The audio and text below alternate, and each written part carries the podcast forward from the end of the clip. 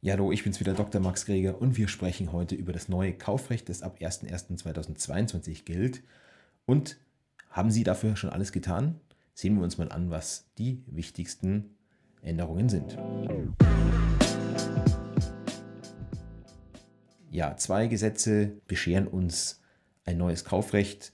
Teilweise treten oder teilweise gelten die Änderungen ab 01.01.2022 teilweise ab 1. März, teilweise ab 1.7.2022. Und wir sehen uns jetzt an, was die wichtigsten Regelungen sind und was sie eigentlich dann auch tun müssen. Habe mir da ein bisschen was vorbereitet, weil es sind doch einige Sachen. Zunächst ganz wichtig, ganz wesentliche Änderung der Sachmangelbegriff. Früher gab es einfach die Beschaffenheit und neuerdings gibt es eine objektive Beschaffenheit und eine subjektive Beschaffenheit. Subjektive Beschaffenheit ist das, was Sie mit dem Käufer vereinbaren und die objektive Beschaffenheit muss aber trotzdem noch erfüllt werden, damit kein Sachmangel vorliegt, nämlich was erwartet eigentlich der Verkehr an Beschaffenheit, also welche Qualität, welche, welchen Funktionsumfang. Ja, das ändert sich ab 01.01.2022. Neue, sehr relevante äh, Regelung ab 1. März 2022 sind neue Laufzeiten bei Dauerschuldverhältnissen, zum Beispiel Handyvertrag, Fitnessvertrag, Abonnementvertrag. Die dürfen maximal für eine Dauer von zwei Jahren geschlossen werden. Und wenn Sie wollen, dass, Sie sich, dass sich diese Verträge dann automatisch verlängern, dann gibt es nicht mehr die Möglichkeit wie bisher, dass sich ein Vertrag um weitere 12 oder 24 Monate verlängert, sondern nur noch auf unbestimmte Zeit weiterläuft und Verbraucher können dann diese Verträge monatlich kündigen. Gilt aber nur im Verhältnis zwischen Unternehmer-Verbraucher, ja, nicht im B2B-Geschäft.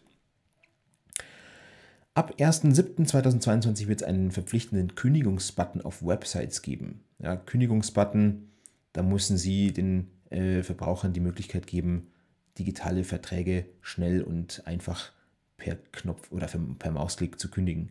Wie das im Einzelfall dann ausgestaltet wird, das wird sich noch zeigen. Ich werde da gerne darüber berichten. Der Lieferantenregress, also wenn Sie eine mangelhafte Sache zurücknehmen müssen, da gab es früher eine Höchstfrist von fünf Jahren. Die fällt jetzt dann weg und zwar auch ab 01.01.2022. Ab 01.01.2022 können auch zudem Mängel geltend gemacht werden, wenn der Käufer den Mangel bei Vertragsschluss schon kannte. Das war früher nicht so. So. Und jetzt ganz wichtige Regelung, ganz neu. Bei digitalen Produkten, egal ob es eigenständige Produkte sind wie Software as a Service Produkt, Online-Kurs oder nur digitale Elemente, die an physischen Kaufgegenstand, mit physischen Kaufgegenständen verbunden sind, wie ein TV mit äh, einer Anwendung, die, die da drin ist. Diese digitalen Produkte müssen regelmäßig im Hinblick auf vor allem auf IT-Sicherheit aktualisiert werden und müssen auch für die Dauer der vorgesehenen Bereitstellung immer bereitgestellt werden.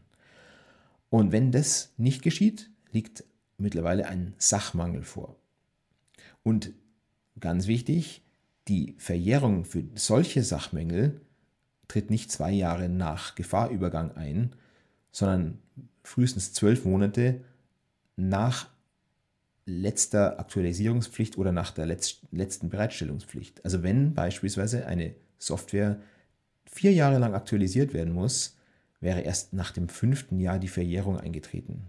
Und wie lange Software oder ein digitales Element oder Produkt aktualisiert werden muss, das hängt immer von der von der Art und äh, dem Umfang und den Erwartungen des Verbrauchers ab. Also das ist totale Einzelfallprüfung.